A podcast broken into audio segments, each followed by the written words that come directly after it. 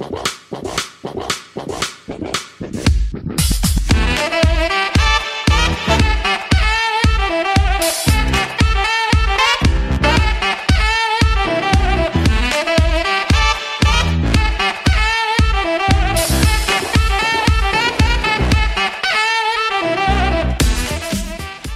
Pick is e olá amigos, está começando mais um podcast do On The Clock para todos ao vivo, Davis. Estamos ao vivo. Se você não está ouvindo esse podcast ao vivo, porque obviamente você deve estar escutando pelo feed do podcast, é tudo que acontecer nesse podcast é porque os nossos ouvintes estão pelo chat perguntando para a gente e nós responderemos algumas perguntas vindas do, dos comentários dos podcasts passados, mas também é, em seguida vamos para, para o chat.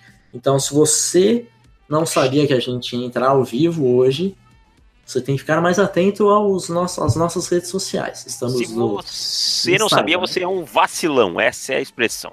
Você é um bananão. Bananão tipo Caio, Caio Ribeiro. Estamos nas nossas redes sociais, Instagram agora, com o Dave sendo blogueirinho. Uh! Ele tá, ele tá até gravando stories enquanto dirige. É. é a choque de cultura, né? É, é muito seguro. Parecia uma batedeira aquilo. É muito seguro. Então já virou, já, já virou blogueirinho já. Ó, e para novidade para vocês, semana que vem estarei de férias. É, como eu preciso juntar com as minhas férias da empresa. Então vocês terão stories direto de Buenos Aires. Possivelmente, oh, possivelmente farei, farei stories falando em espanhol, meu espanhol é muito fluente e tal, falando sobre futebol americano. Vai encontrar o Roberto Aguaio lá dentro. Aguaio. Eu estarei no, no Parque 3 de Fevereiro com a camisa da seleção brasileira, obviamente. E. É, é bom que você pode usar a camisa da seleção quando você está fora do Brasil? porque daí você não é visto como um, um, uma manifestação política usar a camisa Sim, da seleção. Então exatamente. você fora tá, tá tipo, liberado, ninguém vai te xingar. Vou com aquela minha camisa clássica da Copa de 94 do Mazinho, né? Grande Mazinho. Ou do Viola. E aí. Viola não, Viola não gosta. É. Beleza? Então vamos, Davis. Vamos para os comentários do, dos podcasts passados e também de mock drafts e outros posts.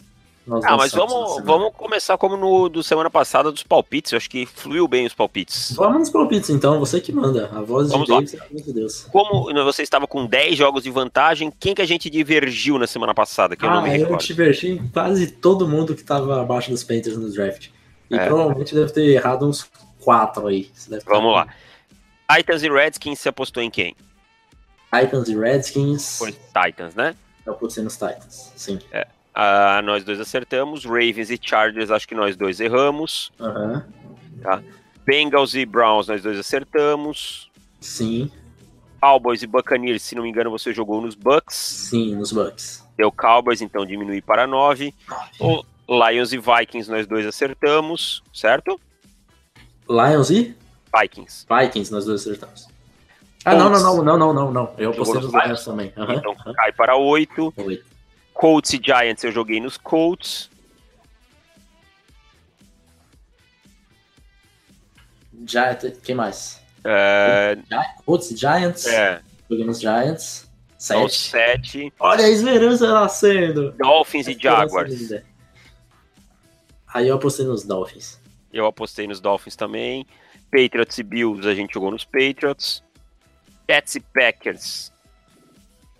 Pets é, e Jets e Packers, aí apostei é, nos Packers. Também apostei nos Packers. Eagles e Texans. Foi, foi de Eagles. Eu fui de Texans. Olha de só, amigo. Então, sobe para 8, né? 8. Falcons e Panthers eu joguei nos Falcons, você jogou nos Falcons também. Uh, Rams e Cardinals apostamos os dois nos Rams. 49ers e Bears eu joguei nos Bears. Você jogou nos Bears também. Uhum. Saints e Steelers eu apostei nos Saints. Eu também. Também. Seahawks e Chiefs eu apostei nos. Eu apostei nos Chiefs. Eu também apostei nos Chiefs. E Raiders e Broncos, eu apostei nos Broncos, você apostou nos, nos Chiefs, então ficou, estou em oito. Oito apostas. Eu preciso acertar só oito de 16, tá tranquilo. Oito de 16. Beleza. Quer fazer as apostas já ou quer deixar para depois? Já manda, já, vamos lá. Então vamos passar aqui para a semana 17, amigo. Semana 17, imprevisível, como sempre. Já vou passar aqui para os e já, o pessoal que está no chat aí já podem mandando até sugestões para o Davis pagar a sua aposta, porque oito jogos, né? Acho meio improvável. Uhum. Vamos lá. É... Bills e Dolphins. Bills. Dolphins. Packers e Lions. Lions. Packers. Patriots e Jets. Patriots. Patriots. Saints e Panthers. Saints. Panthers. Giants e Cowboys. Por que você vai apostar nos Panthers? É, amigo. Você Haja precisa, é o desespero, é. né, cara? Giants e Cowboys. Olha o desespero da pessoa. Ele tá apostando que Kyle Allen, que não era titular nem em Houston, que será o titular contra os Saints, vai conseguir uma vitória. O nível Giants, de desespero é gigante. Antes, Giants e Cowboys. Cowboys. Giants. Buccaneers e Falcons. Bucks. Falcons. Texans e Jaguars. Texans. Texans, essa aqui não, não tem ele. Broncos e Chargers. Chargers. Chargers. Uh... Aposta no contrário deles, é a sua única chance. Não. Chiefs e Raiders. Chiefs.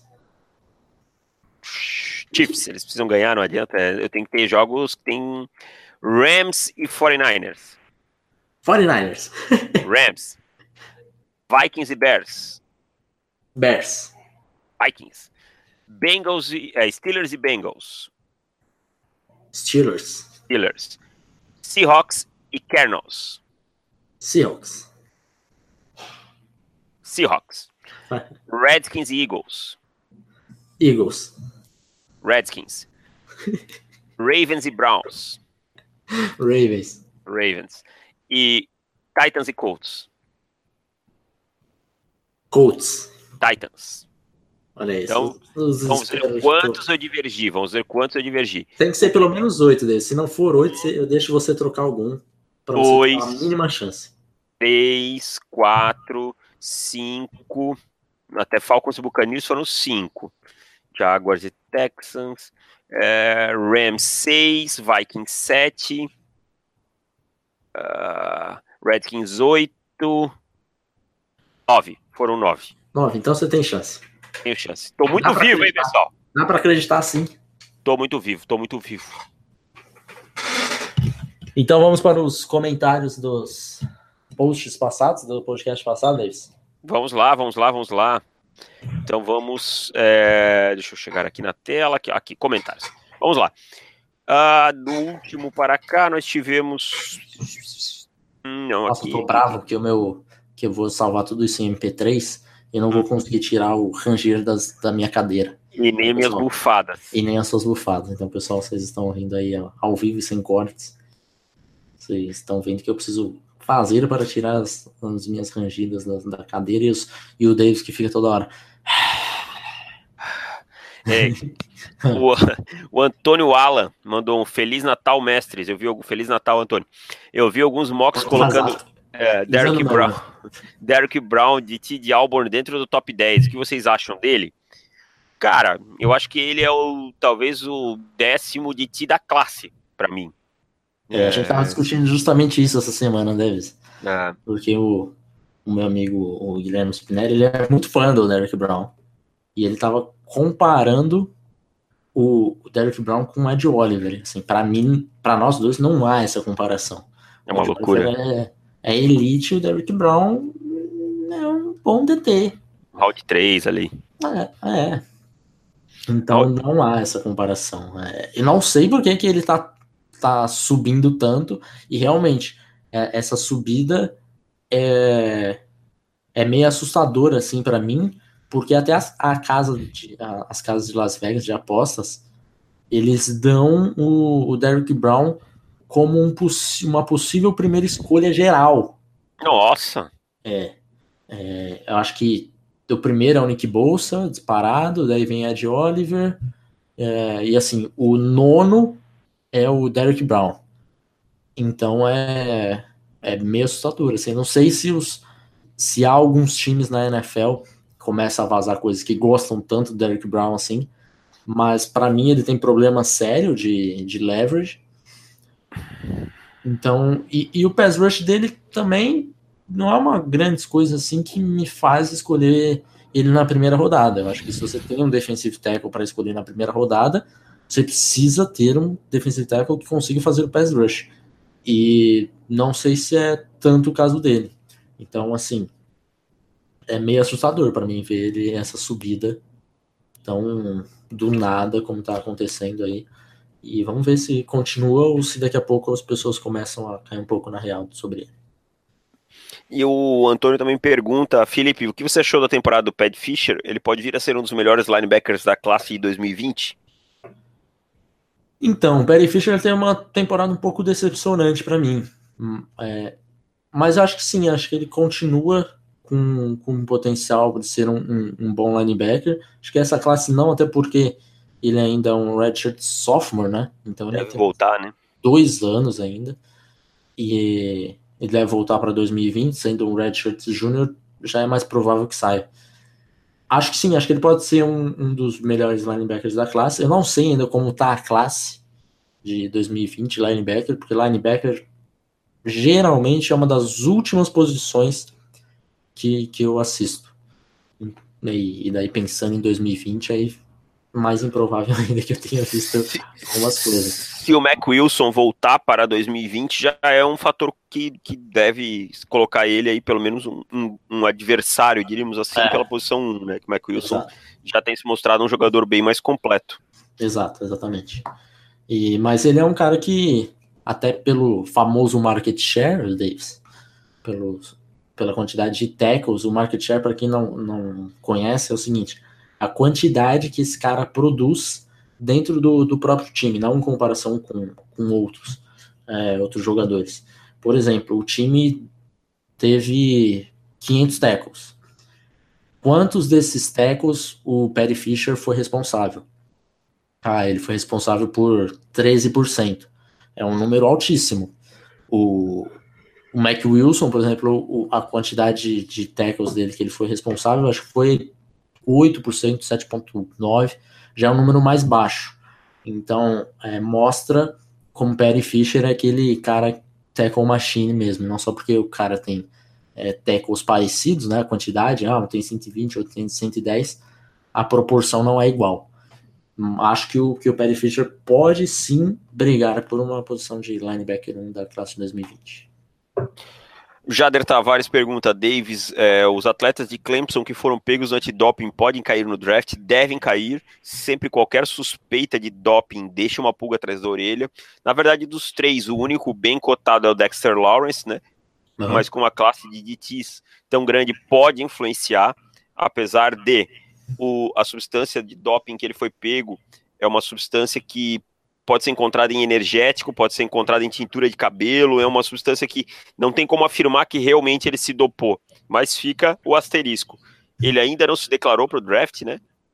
então. Não, ainda tem. É, fica até essa questão: será que ele vai se declarar ou não? Eu mas acho que ele não se declarará. eu também acho que não. Agora eu acho que com isso não. Eu acho que ele se declararia antes. Mas agora eu acho que com essa com essa vírgulazinha aí, com, essa, com esse asterisco, é. ele não vai se declarar. É, eu acho que assim, o Dexter Lawrence ele tem uma coisa que, assim como o Derrick Brown, que eu tava falando agora há pouco, ele não tem, que é a, a, habilidade de fazer o pass rush.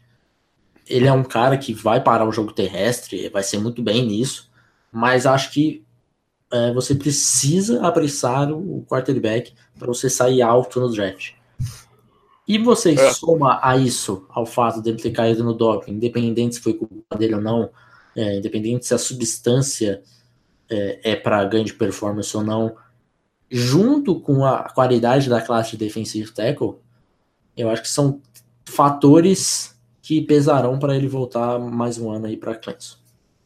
É, e o João Paulo, acho que uma, uma foto clássica do VJ dando um sorrisinho para zebra é moralizadora como punição para mim, Pelo amor de Deus, gente. tem o cabelo do Ariel Barbeiro, tem tanta coisa. O VJ não, por favor.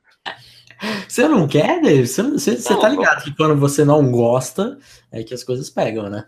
O VJ é pra sofrer qualquer um, uma sofrência danada, né? Ah, vou fazer uma montagem bacana.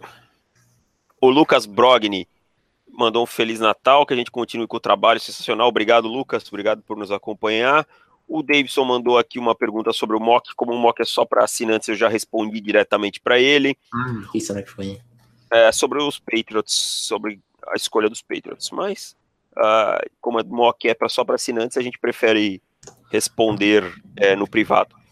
O Cristiano Ludwig, concordo com tudo que você falou sobre o Brett Ripien, mas posso ter sido um pouco influenciado porque o Ripien é sobrinho do melhor QB da história dos Redskins, titular do primeiro jogo que eu assisti, Super Bowl de 92.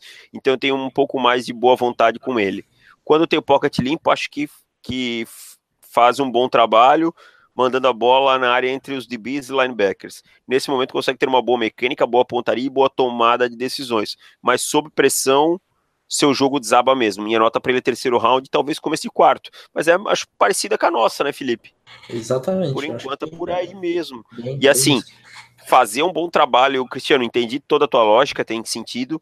Ele realmente consegue explorar aquela zona entre os linebackers e os safeties é, no meio do campo, ali, aquela zona da post suja que a gente chama, é, ou entre, entre um corner e, e um safety ali na, naquela, naquela chamada corner road também, mas é sem pressão é fácil, não é que é fácil para um é o que se espera, o mínimo que se espera é de um prospecto de uma universidade ranqueada como Boise State, que joga num bom nível que espera para o draft.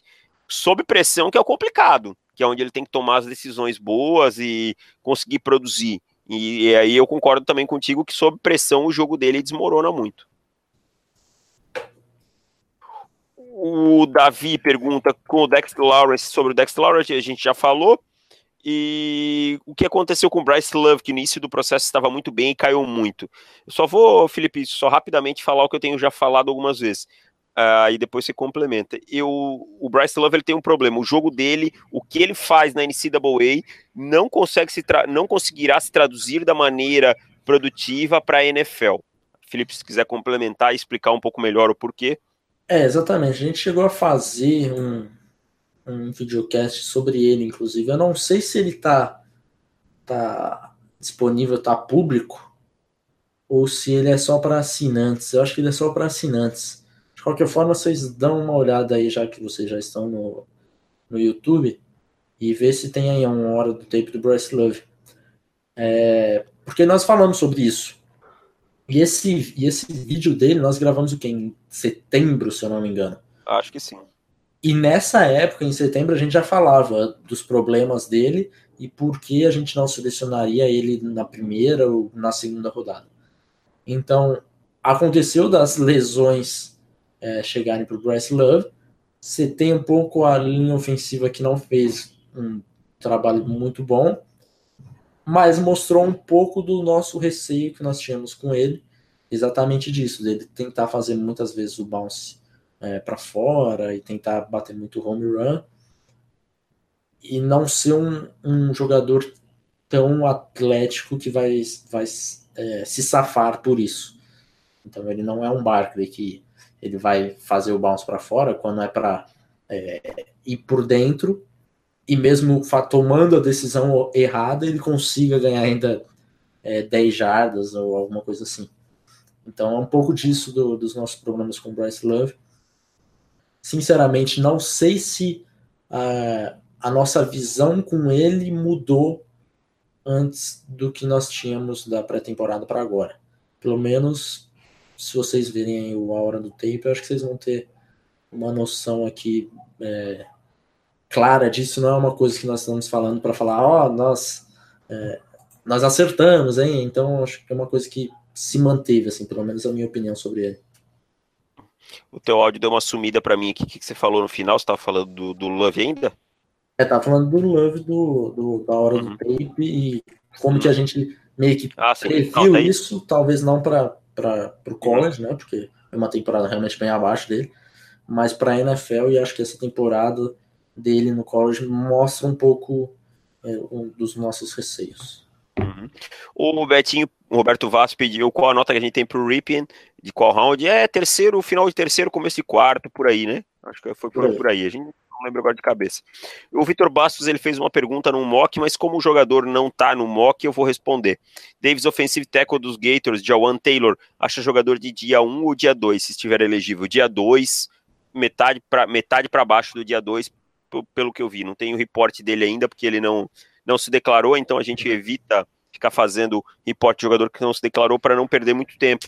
Mas pelo que eu vi dele, é metade do dia 2 para baixo.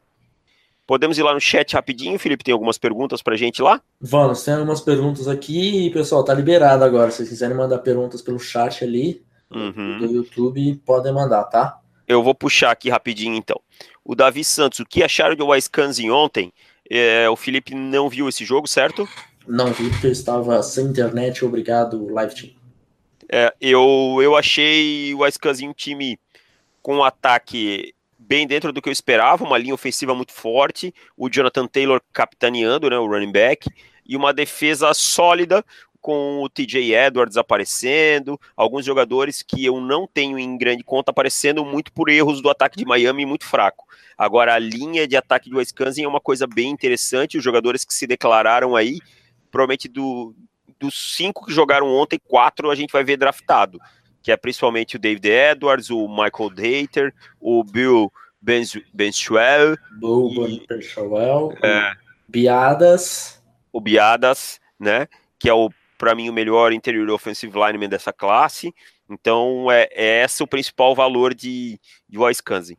É, Miami já Miami muito mal ontem, é, problemas com, principalmente com seus quarterbacks no ataque e tal, decisões muito, muito ruins. Deixa eu passar para a próxima aqui. Pá, pá, pá, João Paulo Oliveira, boa tarde. Por que o Ferrell está caindo tanto nos mocks? Felipe, alguma explicação lógica? Não encontro nenhuma explicação lógica, não. O Ferrell a gente já tem ele, o report feito, né? Uhum. E acho improvável que ele vai cair nos nossos mocks. Não sei por que, que ele está caindo, talvez. Não sei, não consigo entender a explicação. Talvez algum outro jogador que está subindo porque ele não fez nada que atrapalhasse o seu processo nas, nas últimas semanas. Então talvez alguém esteja vendo outros jogadores que gostem mais dele. Mas falar que, que ele não é jogador de primeira rodada, coisas assim, eu acho que é. Eu, eu até procurei algumas coisas para ver, porque teve um analista aí que a gente respeita de fora lá, e que andou falando que achou o Ferrell superestimado. Eu fui olhar os tapes de novo, eu não acho superestimado. Eu acho ele o segundo melhor edge rusher da classe. Lembrando que Ed, uh, que Ed, desculpa, que Ed não é só pass rusher. Pass rusher é uma parte importantíssima, mas não é só pass rush, tá? Tem a parte de para a corrida, tem o processamento mental, tem tudo isso. E eu fui procurar também para ver se tinha alguma coisa extra-campo dele, alguma declaração, alguém falando alguma coisa que ele não é um bom companheiro de time, até agora não apareceu nada, então realmente não consigo entender. O Robson Souza pergunta: Clarin, Clarin Ferrell cai no top 10? Para mim, ele é jogador de top 10. É, acho que o Felipe também. Aham, uhum, também. Então... A não ser que, assim, para ele sair do top 10, você tem que ter uma combinação de outros jogadores, de outras posições saindo. É... E daí é difícil eu imaginar isso, porque Primeiro que o Justin Herbert, que seria um jogador que entraria nesse top 10, já não, já não vai mais para o draft. Então nós temos um quarterback que existe uma pequena possibilidade dele sair no top 10, que é o Dwayne Haskins. Acho que nenhum outro, é, por mais que algum time da NFL se apaixone por Drew Locke e Daniel Jones, acho que ninguém vai gastar uma escolha top 10 neles. Então, não vejo nenhum. Talvez o Dwayne Haskins subindo para o top 10, beleza. Aí você vai ter de cornerback, sinceramente, Greedy Williams e o Byron Murphy, para mim, são prospectos inferiores do, do Clarence Ferrell. Tô falando aqui as posições premiums, né? Uhum. É, para ver se alguém consegue dar um reach para, sei lá, para passar o Ferrell. E daí você tem offensive tackle, Provavelmente você vai ter o Jonah Williams, Yodney Kajuste, alguma coisa Mas acho que o Kajuste não fica na frente ainda do... Do Jonah, também acho que não. Não. E daí você, se você entrar para edge rushers, talvez vai ter algum time que vai gostar mais do Polite, do Brian Burns, alguma coisa assim. Só que para ele sair do top 10, eu acho que precisa de uma combinação muito grande assim de fatores, a não ser que os times simplesmente não gostem do, do Clarence Ferrell, uma coisa que eu não estou muito contando com isso, porque pelo que eu, o Davis e eu vimos dele, nós achamos ele talento top 10. Então, seria uma surpresa pra gente ele, sair, ele caindo. Mas assim, não vamos falar que não vai acontecer, porque aconteceu com o Harold Landry na, na temporada passada. E e pode acontecer. Draft a gente sabe como é. Mas acho improvável, acho improvável. Também acho. E às vezes a burrice dos, dos GMs de ouvir muito alguns analistas que querem criar hype em alguns jogadores para dizer que acertaram e tal. Enfim. Rodolfo Alves, vocês acham que com o Herbert não indo para o draft, Giants e Jaguars não devem pegar QB no primeiro round? Se fossem o GM desses times, que posição vocês draftariam? Cara, eu acho assim, eu acho que se o Dwayne Haskins estiver no draft, há uma grande chance desses times pegarem o Dwayne Haskins.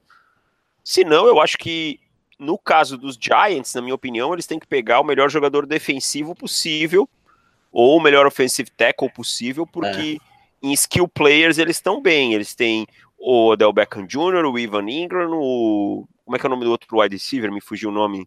Sterling Shepard. Sterling Shepard, que é um bom jogador. Você tem o Saquon Barkley.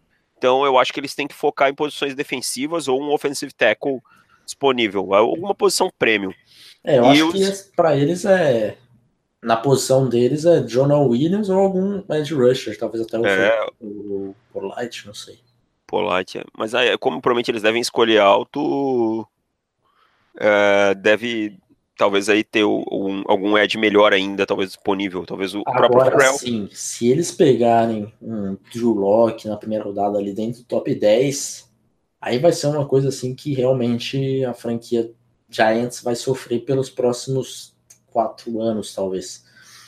É, porque você vai gastar uma, uma pique tão alta de novo, um jogador que vai te impedir de selecionar um quarterback em 2020, que ainda é cedo. Eu odeio esse papo. Ah, a classe do ano que vem vai estar melhor. É, mas nós teremos temos nomes já interessantes, coisa que quando a gente olhava lá em, em 2016 para a classe de 2018, a gente não se empolgava tanto assim, né? Exatamente. Então, a classe vai estar melhor que esse ano. Mas veremos. É, vai ser uma escolha que os Giants não podem é, se desesperar para pegar o quarterback deles. Porque se desesperar, a chance de ficar no marasmo nos próximos cinco anos vai ser bem, bem grande. É. E aí não vai ter escolha do Barkley que de jeito. Agora, os Jaguars é um problema mais complicado, cara. Os Jaguars aí, eles precisam um quarterback, é, porque o Blake Bortles não dá, mas também não adianta se desesperar e agora achar que 2019 tem que resolver todos os problemas e todos os erros. Então, assim, se eu... Aí eu acho que para os Jaguars vale mais a pena pegar um jogador também de posição premium, porque a defesa está ficando mais velha, os contratos estão acabando e tal. Talvez algum DT, porque essa, os DTs, não, os contratos dos DTs são mais longos. Algum edge rusher, que é uma coisa que eles não têm hoje de elite naquela defesa, né? Então é por aí que eu penso. Mas o importante é não se desesperar e pegar qualquer quarterback, que aí o estrago é maior. Certo? Certíssimo. Vitor Bastos, nosso grande amigo Vitu, o homem que vai pra praia para dar migué para não gravar o Fincast. É, só tirando foto na praia. Agora eu tô no Instagram, hein? Tô lá no On The Clock lá, eu te sigo lá, Vitu. Tô vendo você na praia lá jogando futebol, e você, Fábio Braz, rapaziada toda. Tô, tô ligado. Quais as comidas de Natal que vocês acham que não combinam com o Réveillon? Cara, eu vou te falar, no Réveillon eu só bebo cerveja, entendeu? Eu não tô nem muito preocupado em comer. Cara, mas tem uma, tem uma, não sei se, nem se é comida de Natal, mas é uma coisa que todo Réveillon, Réveillon tem na minha família, que é lentilha. Cara, minha mulher tentou me empurrar isso aí uma vez, mas eu não, não, vou nesse negócio aí, não. Cara, lentilha, sabe quando que você faz lentilha? Você vai fazer feijão, não tem feijão, você tá hum. com preguiça de ir no mercado, aí você faz lentilha. É, essa é a única opção possível para você fazer lentilha. Então, não. Ainda Acho mais que... no Réveillon, cara. Por que você vai fazer lentilha no Réveillon? Acho que rabanada também não combina muito no Réveillon. Não, né? Rabanada combina sempre. Combina? Você é fãzão? Pão de rabanada. É. Que, sei lá, cara, que Réveillon eu já tô muito bêbado sempre, então não. Pra mim, tanto faz ter nos pedaços de carne, né? A verdade é que eu não dou muita bola pra essas coisas de comida, de, de Réveillon, é, roupa. Ano passado a minha mulher chegou e falou: Você vai passar que roupa? Eu com essa? tipo, eu tava de bermudão, camiseta qualquer e chinelo. Tipo, vou me trocar pra passar o Réveillon? Passar então, meia-noite aí, troca a roupa. É, dane-se, então. Mas assim, então ficou lentilha, lentilha. e, e rabanada. Não, rabanada o Felipe disse que, que, rabanada que vale, é bom, vale sempre. Então, fica aí. Vitu, sai da praia, Vitu. Murilo, nosso grande amigo Murilo da Hora Miranda. grande abraço, meu brother. Acho da hora o sobrenome dele. Também acho da hora. Acabaram de falar no Bowl que o, que o Brown de T.D. Albon tá projetado primeiro round, risos. Cara, já falamos sobre isso, vamos passar para não, não se estressar. Nossa, o Gabriel. Quem, quem que tá narrando o gol hoje? Não sei. Quem que tá narrando o gol? Coloquem aí pra gente. Narrando e comentando, por favor. É... O Gabriel Rodrigues, Drew Locke de Missouri ou Daniel Jones de Duke nos Patriots seriam uma boa?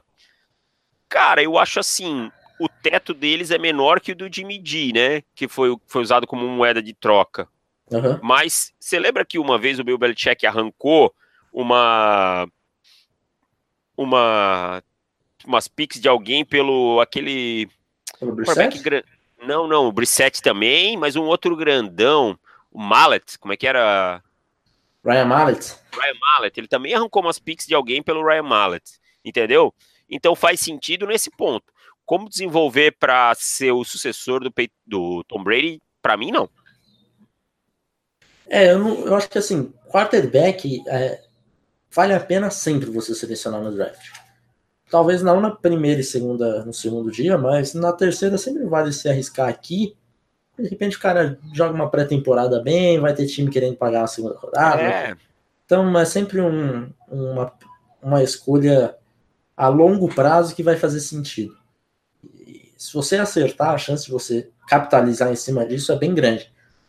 Então, se você quer pegar quarterback, fique à vontade. Agora sim, pegar ou o Locke ou o Daniel Jones, se bem que os Patriots devem selecionar lá pro final do draft. Da escolha 25 e, em diante, por aí, né? É. E é bem provável que tal, talvez até eles já tenham saído. Mas assim, sair nessa posição não é uma coisa muito de outro mundo, assim, pro, pro Locke nem pro Daniel Jones. Uhum pelo que a gente imagina que os times vão selecionar, não o que a gente faria. Exatamente. Aí eu, aí eu, eu acho que, que dá para arriscar, entendeu?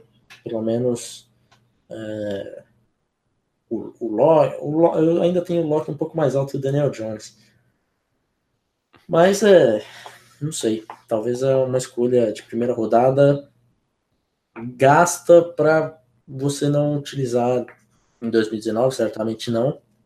E se você não usar ela em 2020, provavelmente ela vai se perder mesmo. Exatamente. Não sei se... É... Posso passar? Pode.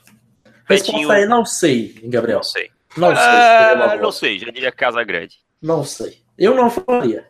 Eu também não faria. Roberto Vaso, nosso querido Betinho.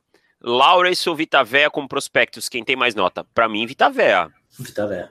Vitavéia mais completo é, maior capacidade de, de, quebrar o pocket, né? É, para mim Mas... o Vitavé é mais jogador. E quem sabe, do, e do, eu acho que eu, eu vejo o Vitavé com grande possibilidade de se saudável, né? Não sofrendo com as lesões como sofreu esse ano, de ter uma boa temporada na temporada que vem pelos pelos Bucks. Exato. O Gabriel Rodrigues de novo pergunta: qual jogador do draft vocês querem no time de vocês e qual vocês não querem? Cara, qual eu quero? Eu quero qual vários. eu não quero. Eu vou dizer qual eu não quero. Ah. Eu tenho um monte, entendeu? Tem um monte, mas assim, já adiantando dos que ventilam no meu time, Drew Locke ou qualquer outro quarterback que não seja o Dwayne Haskins desse draft, tá? Esses são os que eu não quero. Pode depois eu falo qual eu quero. Qual eu quero muito que eu Tá dois só, só dois, senão você, só, só vou citar um, só vou citar tá. um que eu quero muito eu choraria na live e eu acho possível de acontecer. Provável, não, mas é possível. Eu já sei é, de é. Oliver, é. De Houston, defensive tackle. porque a gente sabe que ele tem um tamanho que times da NFL é, olharão com um certo desprezo, né? Tamanho de Aaron Donald, e a gente sabe que o Aaron Donald caiu para a 13 terceira, 14 quarta, e o Aaron Donald teve uma temporada em Pittsburgh que era assim, coisa de sensacional, mundo, é, sensacional, é verdade. E mesmo assim caiu para a 13 terceira, 14 quarta, não sei qual, qual foi a pique. E o Ed Oliver teve uma teve temporadas parecidas assim com com, com o Aaron Donald. Não tô comparando porque acho que o Aaron Donald assim é o melhor defensive player da NFL assim e ele é o rei. E então, não dá para você comparar com esse cara, mas e até comparando, né, Felipe, os dois jogaram em universidades em que meio, tipo, o resto da unidade não era é, tão boa. Exato. Né? Então produziram meio sozinhos. É. Então ele seria o prospecto que eu acho que eu choraria de felicidade caso ele caísse para os Panthers. É, e os Panthers podem selecionar até a pick 8, talvez seja o mais provável, só perder contra os Saints. Vai selecionar mais ou menos aí na 8. Então acho bem provável dele cair. Bem provável não. Acho bem possível dele cair para 8. Algum passar aí. É, a primeira e a segunda pick certamente não será. Exatamente. Então, de cair ali para a terceira, para oito, não tá tão longe assim. E qual okay. eu não quero? Hum. Eu não quero. Jogador, eu não quero. Vou pensar. Você tem algum aí que você quer, que você não falou ainda? Que eu quero? É. Eu quero o Quinn Williams no meu time. Oh, você, você tá. Quinn Williams, ah, defensive tackle, mas tudo bem, vamos deixar que vamos chegar aqui num D que ele não esteja num range aí onde os Broncos selecionem. Eu quero ou Greedy Williams ou Byron Murphy, um cornerback. É fundamental para Denver para jogar com o com o Chris Harris Jr. É uma coisa fundamental no, no esquema de para Denver voltar a ter uma defesa um pouco sólida. O Bradley Roby não teve uma boa temporada. Você não quer um running back, né? É, meu time não usa, né? Dispensou o CJ Anderson aí é. recentemente aí para ele ter 180 yards nos Rams. Então, realmente não faz sentido ter. Ou o Devin White não faz muito sentido no seu time. Nossa, Devin White, sim. Sim, nada. O jogador eu acho fantástico. Mas, pelo amor de Deus, não aguento mais linebacker no meu time. Então, não quero Devin White. Aí fica em níquel, aí fica tipo, quatro linebacker bons, assim, dois sentados, metade do É, é bem isso, é o Panthers total isso daí, cara. Putz, é. graça. É um gerenciamento de roster maravilhoso. O Gabriel Mendonça, o que os Packers podem fazer com a pick do Saints, wide receiver, talvez? Não, não, não, não, não. Não, wide receiver não. Pensem em defesa nos Packers. Uma das picks do primeiro round tem que ser pass rush. Tem que ser pass rush de qualquer jeito. E outra tem que arrumar essa defesa é, pegar mais peças para defesa, mais interior de lineman, é, melhorar o, o, corpo de linebackers, melhorar a secundária como todo. Cornerback ainda pegou dois, mas vai atrás de algum safety, alguma coisa assim. Mas wide receiver não. Pegaram até um Tyrande, talvez ali na. Ah, na o Lua. Imagina 31, assim, por exemplo, 30. Chega lá, o, o Lua Fente está disponível. que pique maravilhosa seria. Entendeu? Entendeu? Eu acho até que no meu último mock, eu acho até que eu coloquei o Noah Fent lá atrás, que ele foi caindo, caindo, caindo. Que a gente sabe que Tyrande vai caindo, cara. Uhum. Né?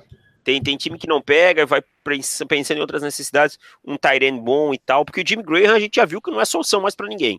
Então, wide receiver eu acho que não, cara. É tudo que não precisa. Pode conseguir isso se precisar no free agency mais barato, mais para trás, entendeu? Apostar um pouquinho mais no Equanimous Sam Brown, quando ele teve oportunidade, achei que ele não jogou mal, está se desenvolvendo, então acho que o wide receiver não é o mais indicado. Alguma colocação a mais? Acho que é isso aí. Temos mais? Tem, temos uh, tem um monte. O Robson Souza falou que Albon fez o touchdown com um minuto. O Betinho respondeu Gabriel Mendonça, tal, tal. O Murilo falou que os Packers têm que draftar o Lincoln Riley. É, uma boa, ótimo. é um bom draft, cara. Seria um ótimo draft. O Rafael Solano. Muitos torcedores dos 49ers têm paixão pelo Josh Allen e veem ele como escolha certa para, para ser o left end é, no esquema dos Niners. É, gostaria de saber a opinião de vocês. Acho absurdo passar o Ferrell dentro do top 5. Vai lá, Felipe. Rapaz, eu acho que o, que o Josh Allen eu não acho tão absurdo ele ser uma escolha tão alta assim, porque eu acho que ele faz o pass rush muito bem. eu acho que o, o Ferrell é um jogador mais completo, só que o Josh Allen, ele é um pass rusher, não sei se melhor, mas é discutível. É discutível. O pass rush é discutível, é.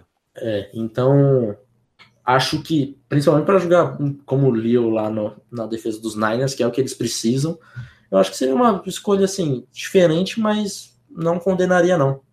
Eu acho que é dá, dá, dá, para dá pra imaginar, assim. Tem top 5, não, não vejo tantos problemas com isso, não. Uhum.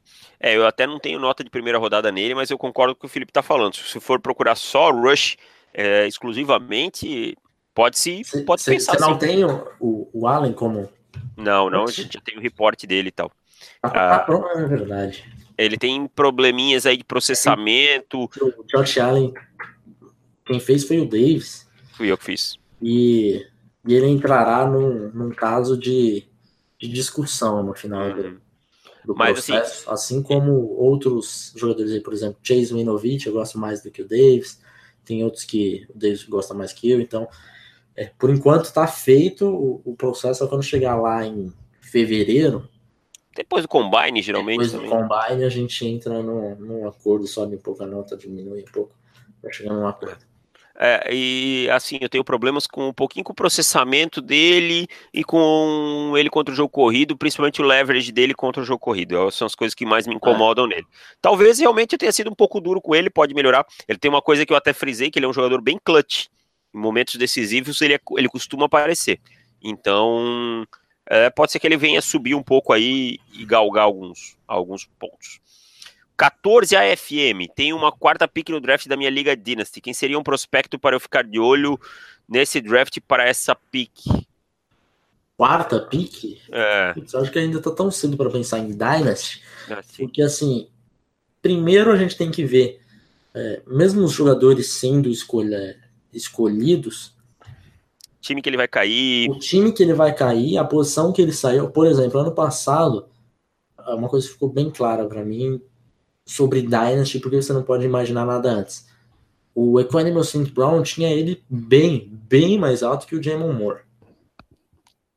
Só que os Packers não. Os Packers draftaram primeiro o Jamon Moore, depois o St. Brown. Então, o que aconteceu com os, os rankings de, de Dynasty? O Jamon Moore ficou bem na frente do, do St. Brown, sendo escolhido lá para a terceira rodada, enquanto o St. Brown estava lá pra, pela final da quarta. Então depende muito da onde o cara tá saindo e o time que tá caindo e tal. Eu tenho a dica para vocês que é sempre confia no, no, no, no, que vocês estão vendo do jogador. Por exemplo, o Jamon Moore, se, se for seguir esses rankings, você escolheria o Jamon Moore. Primeiro do que o, o Saint Brown. Mas o, o Saint Brown tinha ele como mais jogador do que o, que o Moore. Então, e acabou que na temporada mostrou que o Sandy Brown realmente é mais jogador do que ele. Então, para agora, só confia no, no, que você tá vendo no tape. Mas só para não falar que nós não falamos nada, pensa no Devin Singletary, running back de FAU. Pensa é... esse jogador aí com carinho que ou no David Montgomery de Iowa State também é um nomezinho para você ficar bem atento aí. Quebradorzinho é, de terra. O David Montgomery deve sair mais alto, assim, tipo, David Montgomery, Darren Henderson é, devem ser talvez as primeiras picks do, de Dynasty. Aí você vai ter Ben Snell, você vai ter o Rodney Henderson, um problema de lesão, então você não sabe o que fará com ele, mas deve sair na primeira rodada de Dynasty também. É, Devin Singletary, vai ficar mais ou menos por aí de running back é isso. É isso aí. Uh, o Guilherme Murozaki. O que vocês acham do Dave Edwards, right tackle de Wisconsin? Eu acho muito bom, cara. A gente não tem o reporte ainda. Ele ainda não se declarou, né? Mas eu acho um, um, um dos melhores tackles da classe. Eu já dei uma olhada nos tapes dele por cima. É... é físico contra o jogo terrestre. É, muito bom. Brigando aí para ser o segundo, terce... segundo ou terceiro da classe. Eu acho que o Jonah Williams tá um passinho na frente. Tá? É. Mas isso pode tudo ser desmentido na hora que a gente vai fazer o report, que a gente já falou várias vezes. Mas assim, se me perguntarem, eu acho que ele tá no mesmo nível aí, próximo ao Yodney Cayuste. São é, é, também acho. E assim, se você quiser separar por left tackle e right tackle, talvez o David Edwards seja o primeiro right tackle da, da lista. É.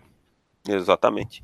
Mas eu, eu, eu já não faço mais essa distinção, É, né? Eu, Eu, acho também que. acho que tá cada vez menos. É. Hoje o Uhum. right tackle aí enfrenta aí Von Miller, enfrenta hum, Kalil Mack não, né? Kalil Mack geralmente alinha mais no outro lado. Mas tem vários jogadores, vários pass rushers que alinham é, na frente do right tackle e tem que estar tão bem preparado quanto o, o left tackle. É, porque pra galera que não entende a diferença, não, é, a não ser só mudar né, de posição, de, da esquerda, o seu primeiro passo é com a esquerda, depois vai mudar, primeiro vai ser com a direita, é que geralmente, antigamente, o, o right tackle era um jogador que forçava mais pro jogo terrestre e o, e o left tackle era um pouco mais pass protector, assim, digamos.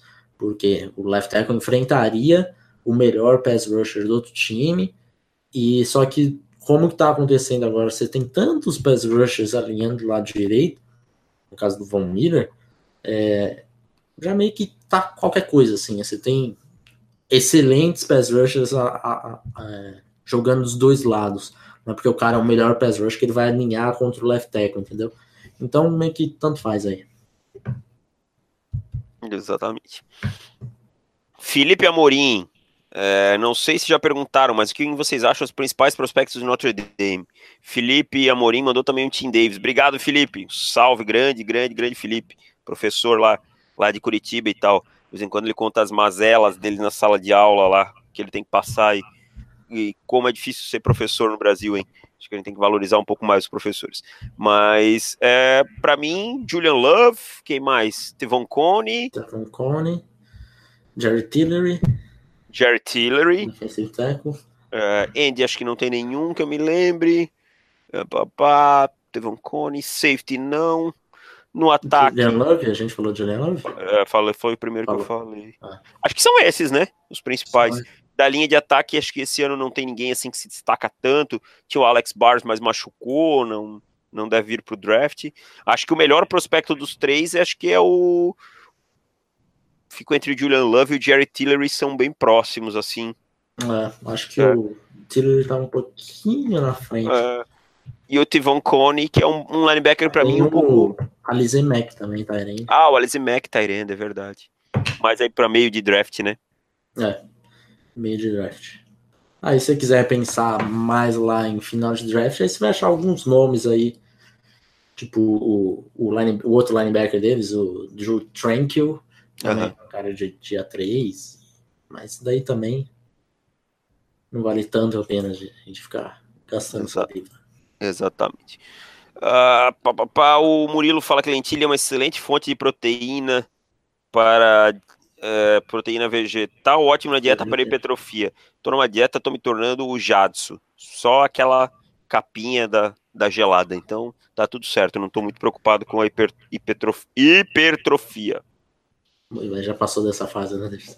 É, Eu já, já tô, tô- Eu sou aquele jogador que já tá usando chinelo no dia 1 de dezembro, né? Depois, depois que o campeonato não vale mais nada, eu já tô tomando terceiro amarelo toda hora. Quem tá aos 35 anos, amigo, o chinelo já, já tá prevalecendo. É, Pedro Aurélio e o Vitor mandaram quem tá comentando é o EV e o Mancha, mas quem falou do Derek Brown foi o comentarista da transmissão americana. É, posso dizer que tem alguns comentaristas da ESPN que não são muito bem informados. Ah, enfim, né? Vocês, se vocês assistirem os jogos de college, vocês vão entender de quem eu tô falando. É, o Robson Souza, qual seria o jogador de Illinois no draft? Eu não me lembro de nenhum. Illinois? É. Illinois de Chicago, eu não lembro nenhum mesmo, cara. Mas Não, né? de Northern, Illinois. Aí nós teremos alguns nomes aí. Sutton Smith e o.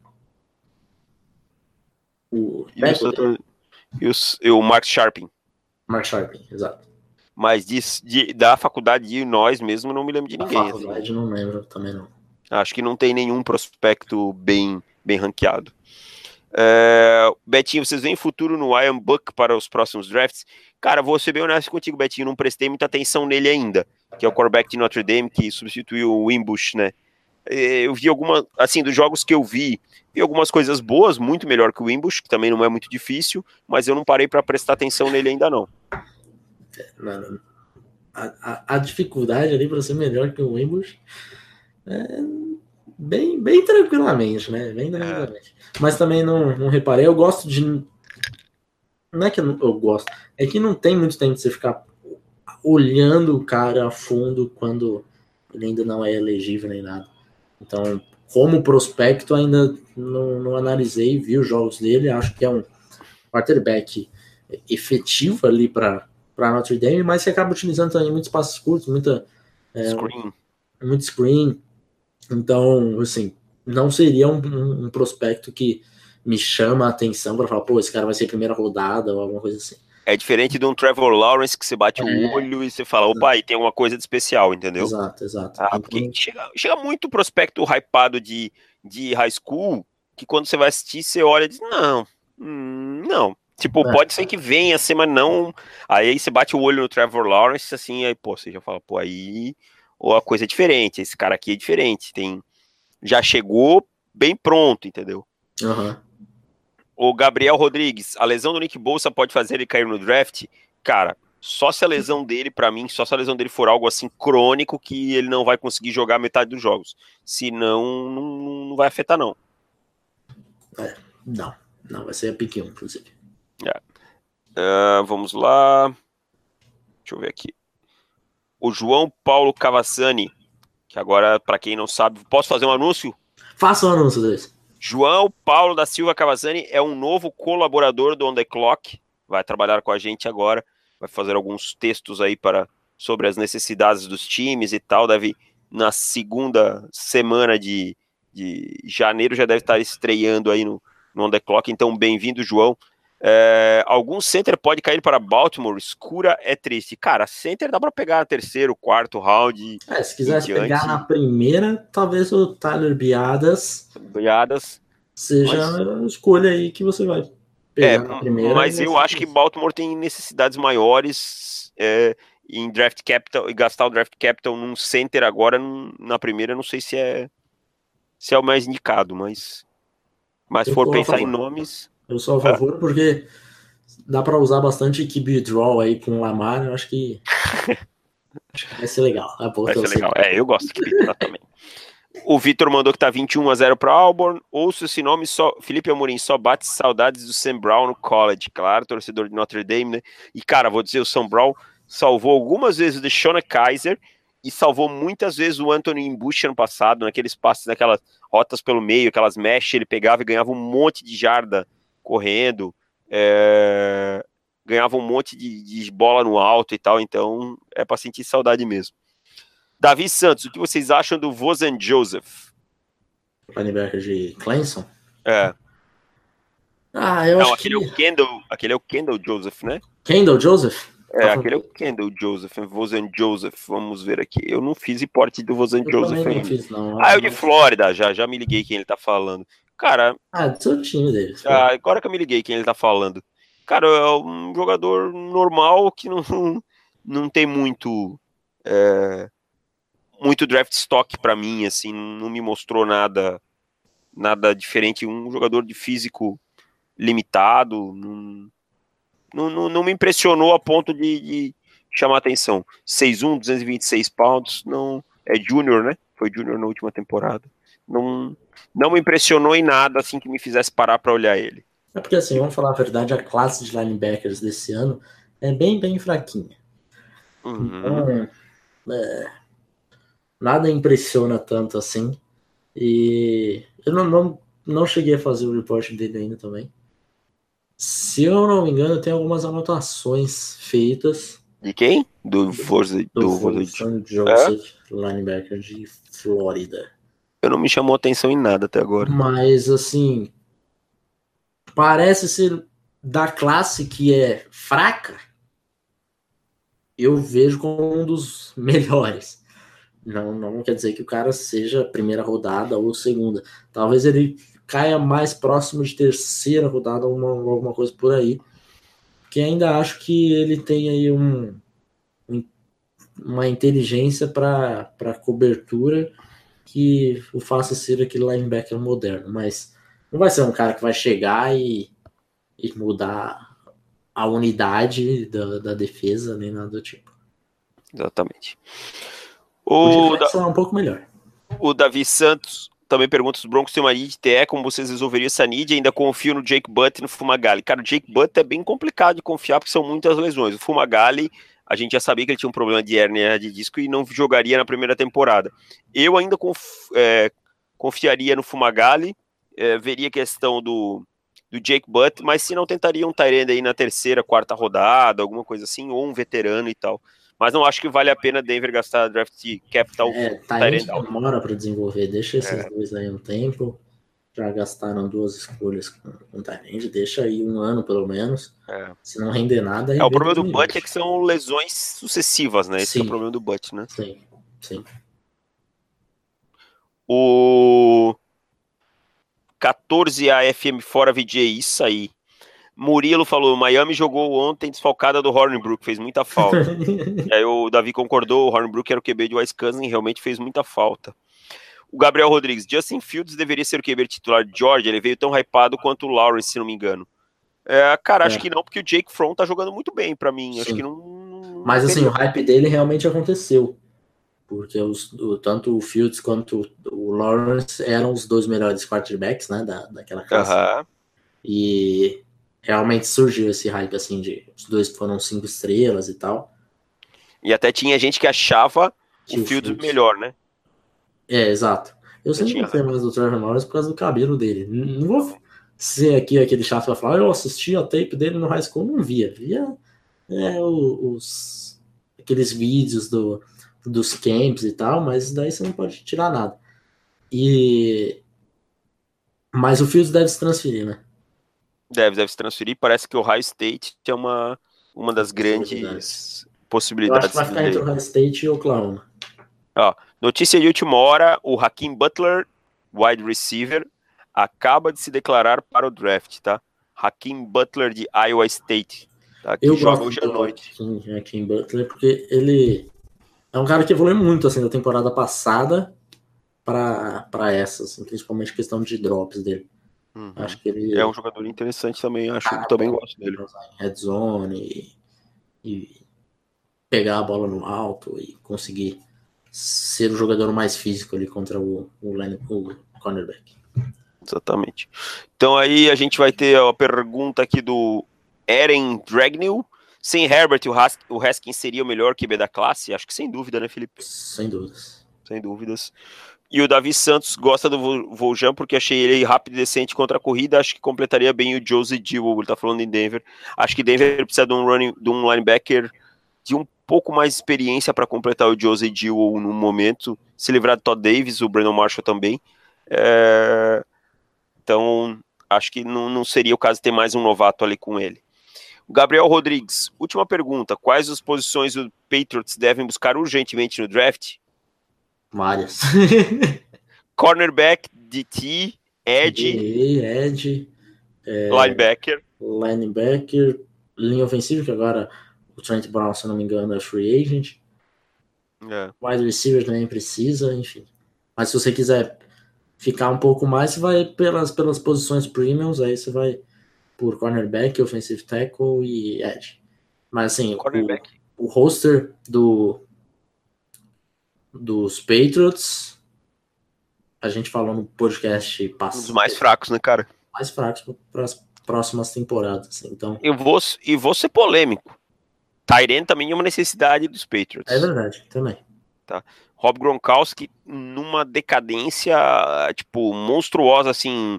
Ele ainda é um bom jogador, mas como ele decaiu de uma temporada para outra é uma coisa absurda, assim, tipo, de como ele decaiu. Acho que assim, se você quiser não escolher é, pegar aquelas posições premiums, a única que você vai falar, tá, beleza, não preciso tanta urgência agora, talvez seja cornerback? Talvez. Gilmore, não sei nem como está o contrato do Gilmore. Não, o Gilmore tem um contrato um pouco mais longo. É. Mas assim, cara, mas precisa mas... complementar, porque o é. Jason é. McCarthy é free agent o Eric Rowe é free agent, o JC Jackson é totalmente cru, o Duke Dawson não jogou ainda e eu não boto fé nenhuma, entendeu? Então o grupo é, é mais níquel, né? É. Então o grupo é fraco, cara. É, tem bastante coisa aí. O que você pegar, torcedor dos Patriots, o que você pegar, você pode agradecer que com certeza que era uma necessidade. Exatamente. Mas nós temos o. E quarterback também, por que não, né? Sim, Tom Brady não é para sempre.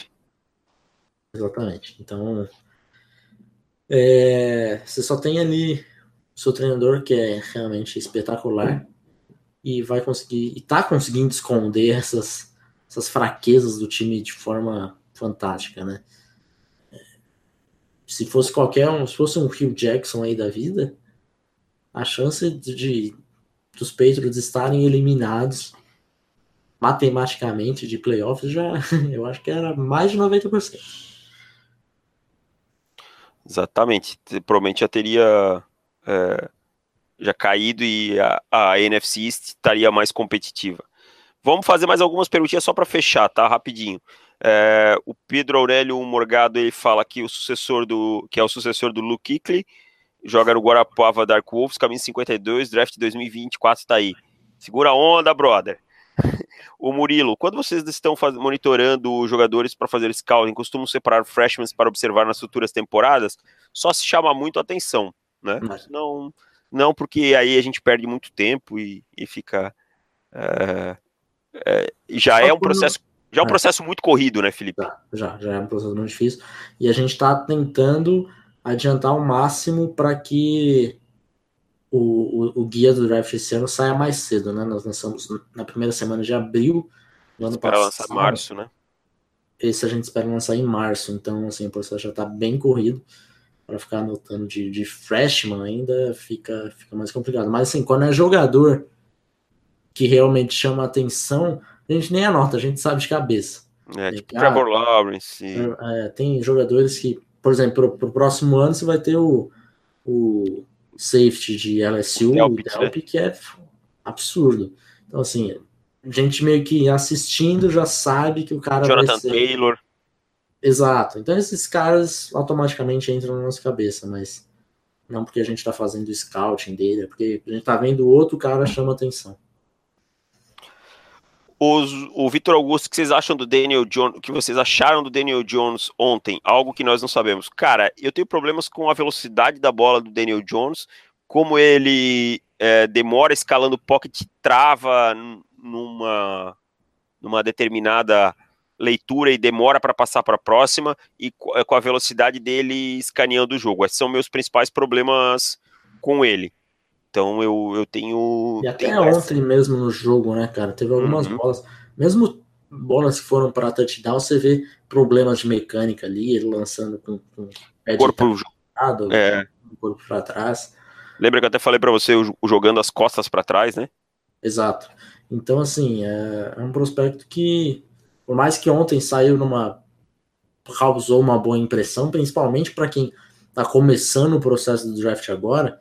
Agora é um processo que todo mundo que gosta de NFL começa a assistir, assistir os prospectos agora, né?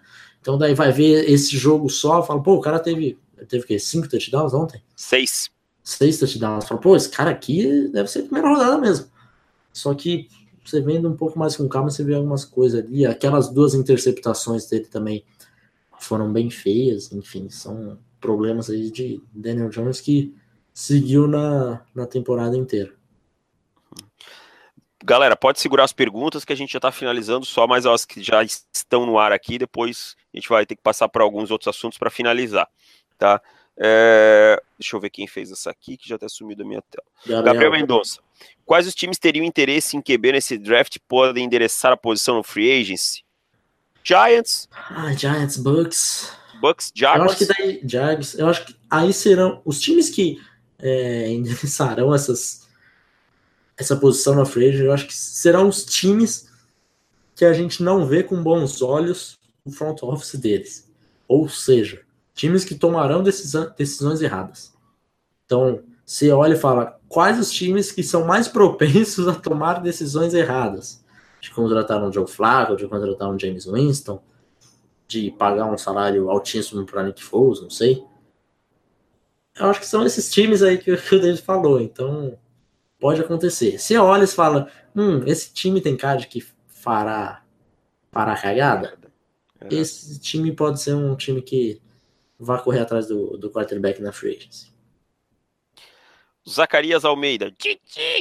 Como vocês veem. Toda vez, como, vocês, é, como ele já sabe, ele já tá ligado, ele já tá. Eu acho que ele já tá até esperando.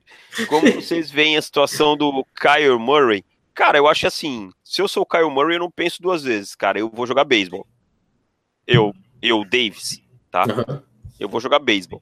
Mas eu acho que ele tá bem tentado a, a agora a NFL. Eu acho que amanhã esse jogo contra Alabama, a atuação dele pode ser um divisor de águas assim para ele, cara. É. Se ele for engolido por Alabama, se ele for um cara que não produzir nada e tal, uh, aí eu acho que ele vai pro beisebol mesmo. Agora, se ele tiver um jogo bom, mesmo não vencendo, que eu acho que o Oklahoma não vence amanhã, eu acho que ele pode pode ficar tentado aí, porque numa classe com tão poucos quarterbacks, ele pode talvez pintar aí num final de segunda rodada, até numa primeira, porque tem time desesperado. Exato. Vocês gostam do Dawson Knox? Vi o nome dele subir muito nos últimos dias. Muito, gostamos bastante do Dawson Knox. Eu gosto bastante. Acho e é um prospecto que... difícil de avaliar, cara. É ruim porque ele tá cercado de três wide receivers que são fantásticos. Então, já é difícil você analisar alguns desses wides por eles, eles não terem tantos targets e o Dawson Knox muito menos. Então ele era a quarta opção e é um Tyrande provavelmente de, de dia 2. Então realmente é, é esquisito de avaliá-lo. Você vai ter que assistir bastante jogo dele para ver, porque assistir dois, três não vai ser suficiente. Tape de 2017. Vai ter que ver tape do ano passado. Mas é. Sim, gostamos bastante. Então, é, assim, é até um cara que ter, tipo, não tem. Não teve, acho que, nenhum jogo com mais de três recepções essa temporada, entendeu? Então os números enganam um pouquinho é. também. É complicado por causa disso. O Aaron Dragnew. Greedy Williams ou Baker? Qual o cornerback mais preparado para a NFL? Gosto muito do Baker, do Deandre Baker, mas o Greedy Williams para mim tá mais pronto. Sim, sem dúvidas. Até pela, pela questão do peso e da, da altura do Greedy, em comparação com o Baker. O Greedy é um cara que tem 6'3", é, a altura bem acima da média para cornerbacks na NFL. E geralmente quando você tem essa, essa altura de, de cornerback, o cara tem os quadris muito duros. Não é o caso do Greedy. Então, o cara que tem a velocidade que ele tem, o atleticismo que ele tem, com a altura que ele tem, certamente os times da NFL gostarão mais de Greedy do que de Baker. E o Baker, por outro lado, né? O oposto. O peso dele é até bem questionável. Então, mais preparado para a NFL, sem dúvidas, Greedy Williams. Uh, eu mudei minha opinião nas últimas semanas. O meu cornerback favorito hoje se chama Byron Murphy.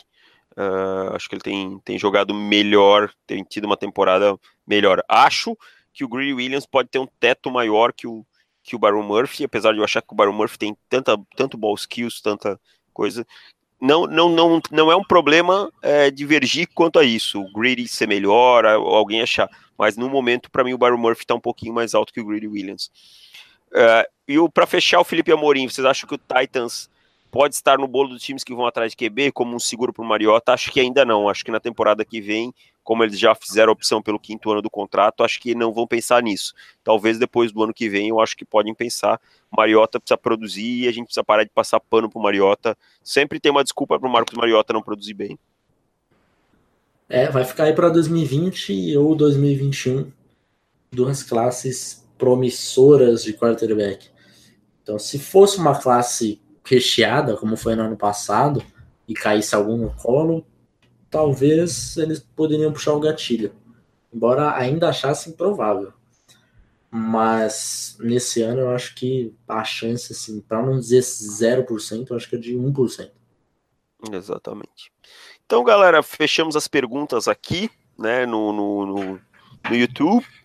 Agora vamos, é, Felipe, falar sobre alguns bowls rapidamente, podemos falar?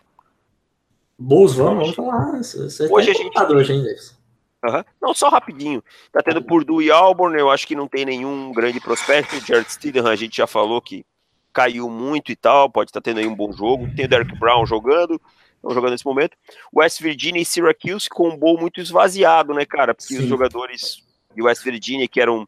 A gente vai falar só com enfoque no draft, tá, gente? Uhum. Não, vai, não vão estar, que é o Will Greer, o. O, o David Sills participará, né? Jogará. Participará, participará. Tá. É, acho que esse é o nome principal você ficar de olho. E Syracuse é um, é um time esquisito, porque não tem tantos prospectos assim, né? É um time Mas bom. é um time, é um time divertido, é. É, mas não tem tantos prospectos. Você vai ver aí o Eric Dange e vamos ver o que acontece. É. À noite, meia-noite, você tem Iowa State e Washington State. Esse é um bowl interessante. Você tem aí o David Montgomery, running back. Você tem o Hakim Butler, wide receiver. Você tem. Uh, quem? Acabou de se declarar. Acabou de se declarar. Você tem o Garner Minchel, wide é, quarterback de, de Washington State. Você lembra de mais alguém, Felipe? O offensive tackle deles, que tem a galera que tá com um hypezinho nele, o André Dillard. Ah, o André Dillard. Mas é. não... Só que assim, offensive tackles de Washington, Washington State. State são coisas que não combinam. Uh... Então, tome isso com um, um grão Bastante de... cuidado. É, exato. Bastante parcimônia. Amanhã, então, às três horas, nós temos Flórida e Michigan. É, aí tem bastante prospectos interessantes, apesar de o Karen Rigdon ter pulado o, o Bowl, né? O Bowl, por? Michigan, mas aí você tem aí o, o Devin Bush também não estará. Você tem o Lavert Hill, que ainda não decidiu se vai ou não vai o cornerback. Vai e por Flórida. Depois do tem o Van Jefferson, Van Jefferson. O... Tem o John Taylor, o Martes Ivy. O Jackai Polite. Jackai Polite, o Jabari Zuniga. Cici Jefferson. O Chelsea Gardner Johnson. Johnson. Então, então é um jogo com bastante prospectos, ó. É. Isso daí que eu falei só de Flórida. É. E então, Michigan também tem algumas coisas interessantes. É. Então, um jogo com bastante prospectos aí para você assistir amanhã. É, acho que um, o melhor prospecto desse jogo acho que é o Jackai Polite, né? Sem dúvidas. Mesmo, é, mesmo tendo Devin Bush e, e Higdon. E o Higdon, o Higdon também não vai jogar, mas hum. o Polite é o melhor. É. Depois, no mesmo horário, tem South Carolina e Virginia. É um jogo que eu acho que vale para assistir o Bryce Hall de Virginia, cornerback. É, aproveito para ver a secundária de Virginia também com o Juan Hill. Uhum. Ah, o Juan Thornhill também, né? O safety, né? é, né? Safety, exato. É. Mas acho que o é principal. Um grande, assim, tem uma ball skills maravilhosa, mas é um jogador inteligente, é, que bate forte, então, então é, é um, um safety interessante também para essa classe. E aí você tem. É, South Carolina tem o Jake Bentley, que é um quarterback de round 3, de dia 3, talvez, né? O de Bolsonaro não participará, não jogará.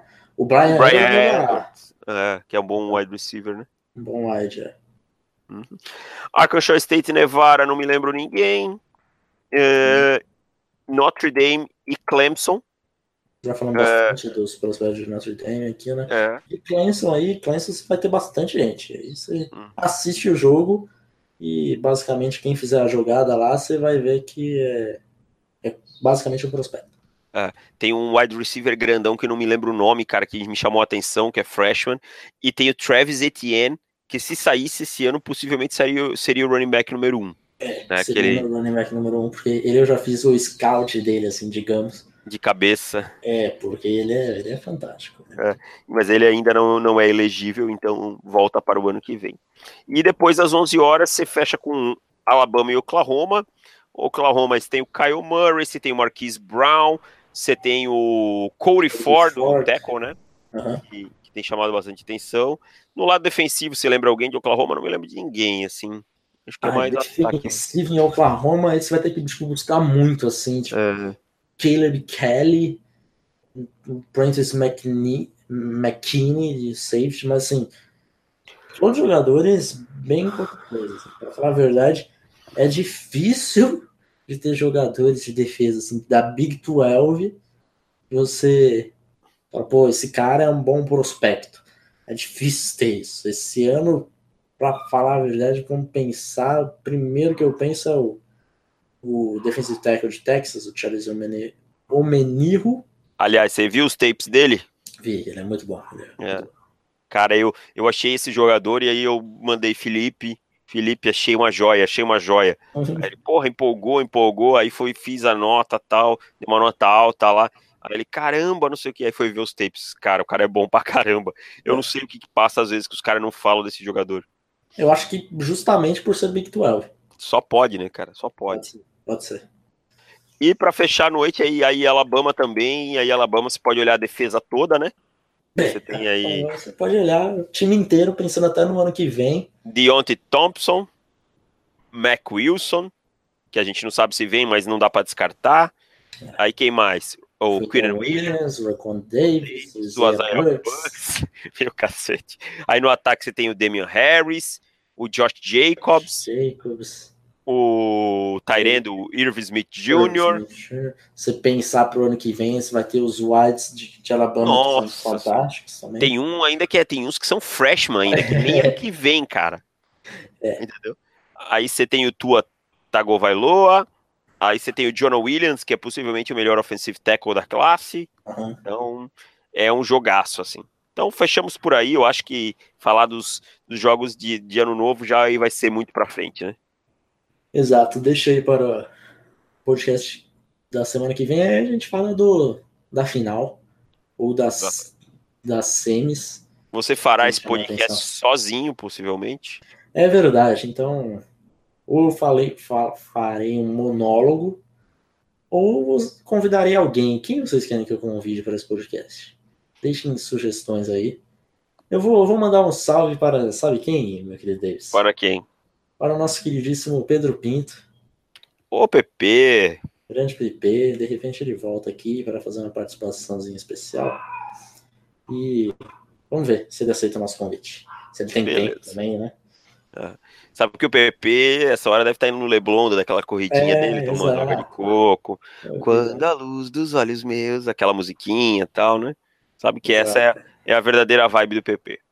Abertura de novela, assim, É. foto dele em preto e branco. Preto e branco, pá. Camisa de botão aberta até na metade do peito, pá. Tipo, o Playboy. Com aquele bonezinho que não tem a. que não tem na. não é completo, é aberto, né? Bem, bem de treinador mesmo. Ah, aquela viseira. Só tem a vise... Isso, só tem a viseirinha, assim. É, o PP. Aí Vem joga essa aí pá. Ah, bermuda. É, e aquele visual tipicamente carioca, né? Camisa, regata e sunga. Ah, Isso, isso, isso. Tomando um, um mate com limão e É. comendo biscoito Globo. biscoito. Beleza? Então é isso, pessoal. Ficamos por aqui. Espero que vocês tenham gostado desse podcast ao vivo. E se você não está ouvindo esse podcast ao vivo, fiquem atentos aí ao nosso, às nossas redes sociais, Instagram, que agora o Instagram está movimentado, então On The Clock BR, e o Twitter também, que Twitter já é mais conhecido de vocês. Certo? Então um abraço, obrigado pela audiência e tchau. Tchau.